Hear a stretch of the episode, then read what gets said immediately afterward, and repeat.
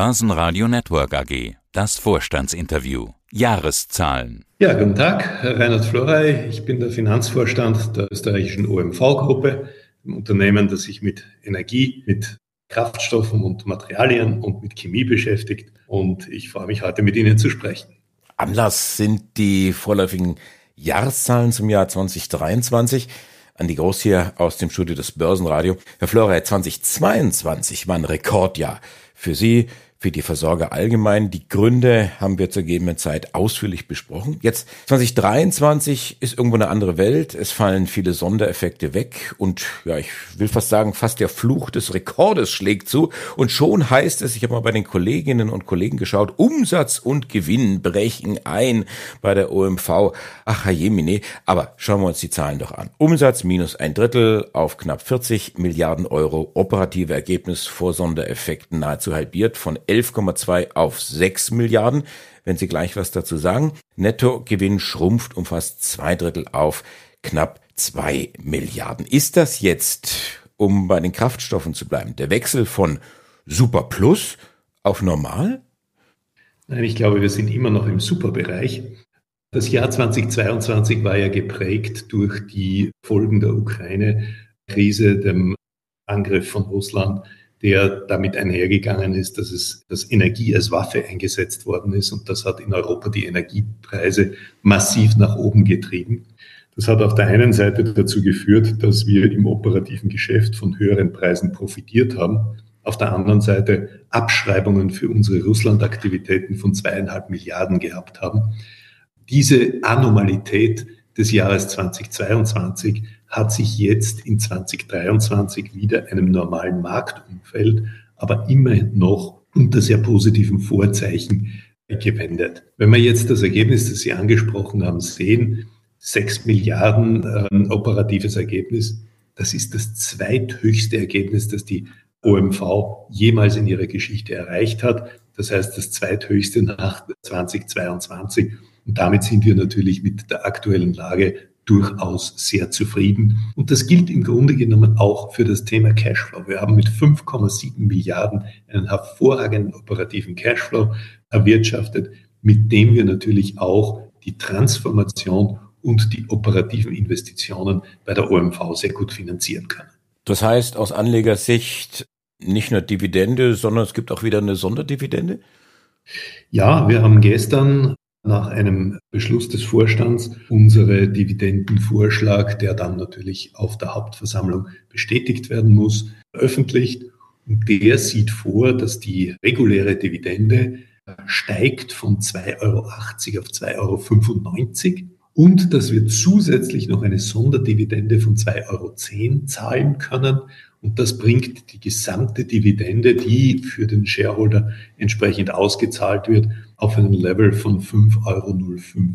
Und das ist dieselbe Höhe wie im Jahr 2022. Das heißt, wir behalten das Rekordniveau der Dividende bei. Und ist das der Grund, warum Sie Malaysia verkaufen? Die, der Verkauf von Malaysia ist Bestandteil unserer großen Strategie der Transformation. Malaysia ist ein hervorragendes Asset, das wir sehr gut entwickelt haben wo wir jetzt aber auch eine hervorragende Transaktion abgeschlossen haben. Total Energies hat dieses Asset erworben und wir sehen hier, dass nicht nur ein positiver Buchgewinn dabei überbleiben wird, sondern dass das insgesamt eine sehr gute Cash-Generierung für das Unternehmen erzeugt. Ausschlaggebend ist aber, dass wir uns grundsätzlich in einer Strategie bewegen, wo wir unseren CO2-Fußabdruck deutlich verringern. Das heißt auch, dass wir Öl- und Gasassets verringern werden, unseren Output verringern werden. Und da war das ein logischer Schritt. Also Deutschland an Esso, Malaysia an Total, Neuseeland steht ebenfalls zum Verkauf. Also Sie wollen, und das ist ja das Thema der Transformation, Öl- und Gasproduktion reduzieren. Das hört sich fast so ein bisschen an, als ob McDonald's den Burgern abschwören würde. Also ich will jetzt gar nicht von veganen Burgern anfangen. Bitte nicht. Aber die OMV hat das Potenzial, in allen drei Segmenten eine extrem starke, nachhaltige Position aufzubauen. Wenn ich sage in allen drei Segmenten, das ist das Energy-Segment, indem wir nicht nur ein traditionelles Öl- und Gasbusiness haben, sondern ein nachhaltiges Energiebusiness aufbauen. Auf der einen Seite über die Schiene von Geothermie, auf der anderen Seite über das Thema Windkraft und Solaranlagen. Da haben wir jetzt gerade in Rumänien eine große Transaktion in diese Richtung gemacht. Da reden wir von 1 Gigawatt. Aber auch Themen wie Wasserstoff werden hier in unser Portfolio aufgenommen werden. Auf dem Thema von Kraftstoffen und Vorprodukten für die Chemie werden wir sehr stark in Richtung Biokraftstoffe und synthetische Kraftstoffe gehen. Und der Hauptfokus liegt dabei auf dem Thema synthetische Flugzeugtreibstoffe, also äh, SAF, wie das auf Englisch abgekürzt wird. Hier haben wir neue Verträge mit Abnehmern geschlossen. Die Airlines sind hier extrem daran interessiert, die Mengen, die die OMV produzieren kann, hier entsprechend abzunehmen. Die letzten Verträge wurden mit Ryanair und mit KLM beziehungsweise Air France abgeschlossen und wir sind hier auf einem sehr guten Weg zu einer hohen Produktion zu kommen. Das betrifft aber dann nicht nur Flugzeugtreibstoffe, sondern eben auch Treibstoffe für Roadfuels und ähm, Vorprodukte für die Chemie.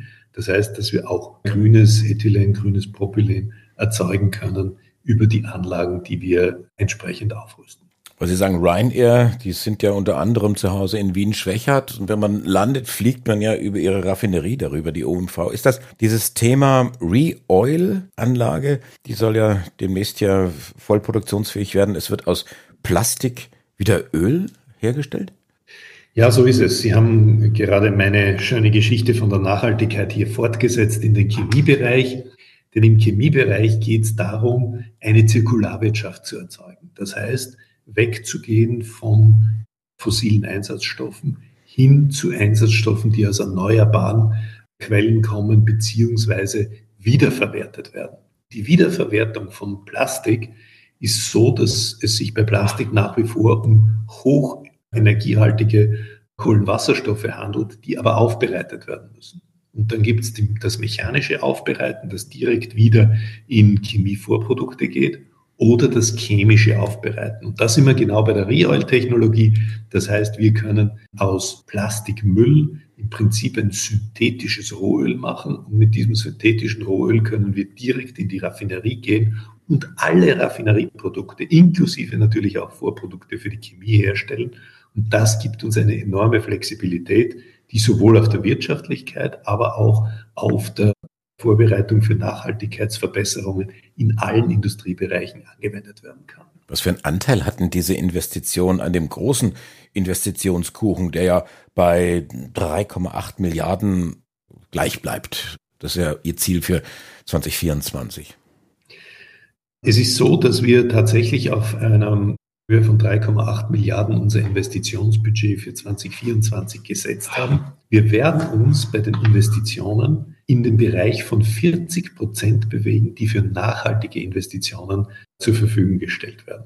Das ist natürlich eine enorme Transformation, weil wir den Willen zeigen, auch das Kapital dort einzusetzen, wo Nachhaltigkeit erzeugt wird. Mit diesen 40 Prozent, die wir bis 2030 auf 50 Prozent steigern wollen, haben wir die Möglichkeit, in allen drei Segmenten hier neues Geschäft aufzubauen, aber immer unter einer Prämisse, und das muss ich als Finanzvorstand immer dazu sagen, wir brauchen hier auch eine adäquate Rendite und alles, was wir machen, hat mindestens eine zweistellige Rendite auf das Kapital, auf das Eingesetzte. Und so können wir auch sicherstellen, dass die hervorragenden Ergebnisse der OMV in der Transformation auch erhalten bleiben.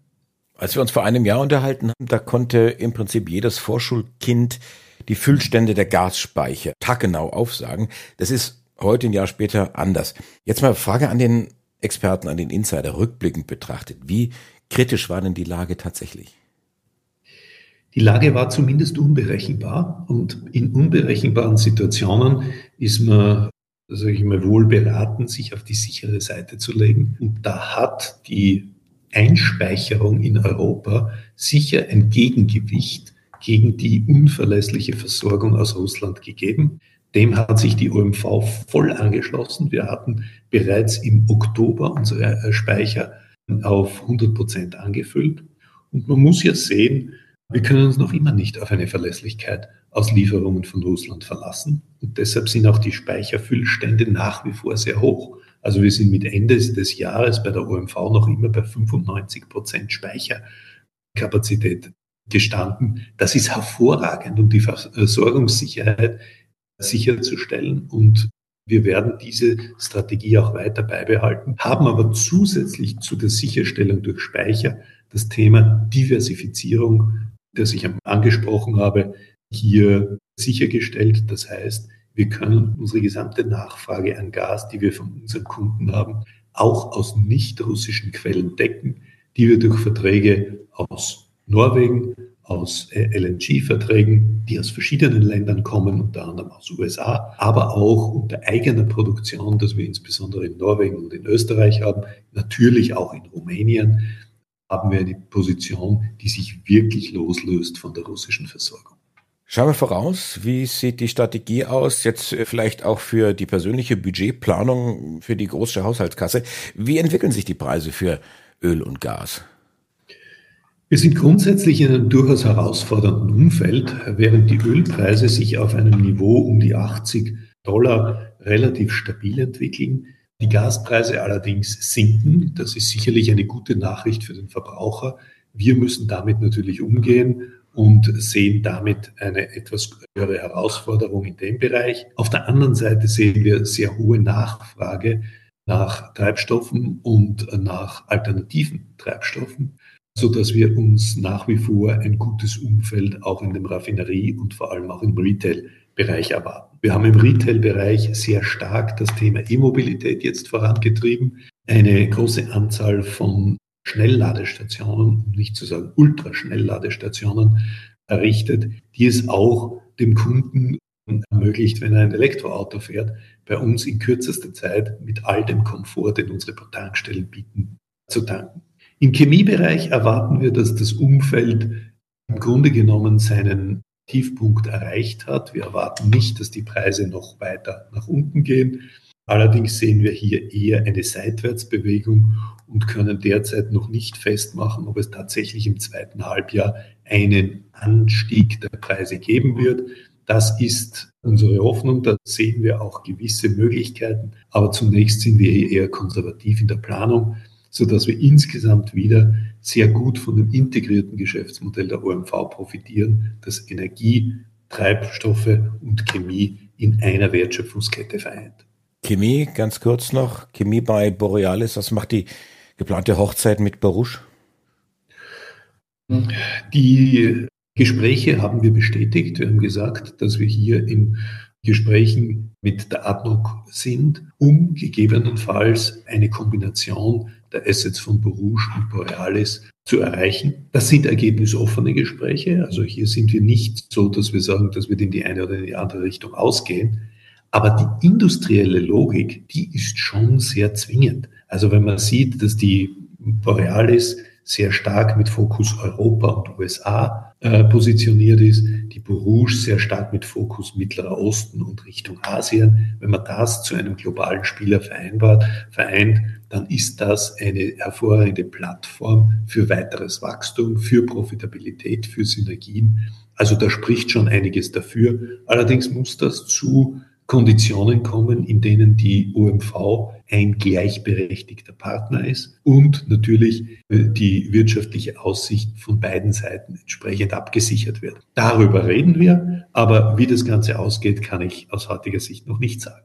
Sechs Milliarden Ergebnis, das zweitbeste Ergebnis der Unternehmensgeschichte der OMV. Es gibt, zumindest ist der Vorschlag, eine Dividende von insgesamt fünf Euro und fünf Cent. Reinhard Florey, der Finanzvorstand der OMV. Danke fürs Interview. Ich bedanke mich für das Gespräch. Auf Wiedersehen. Börsenradio Network AG. Hat Ihnen dieser Podcast der Wiener Börse gefallen? Dann lassen Sie es uns doch wissen und bewerten Sie unseren Podcast mit vollen fünf Sternen. Vielen Dank und bis zum nächsten Podcast. Alles rund um Börse.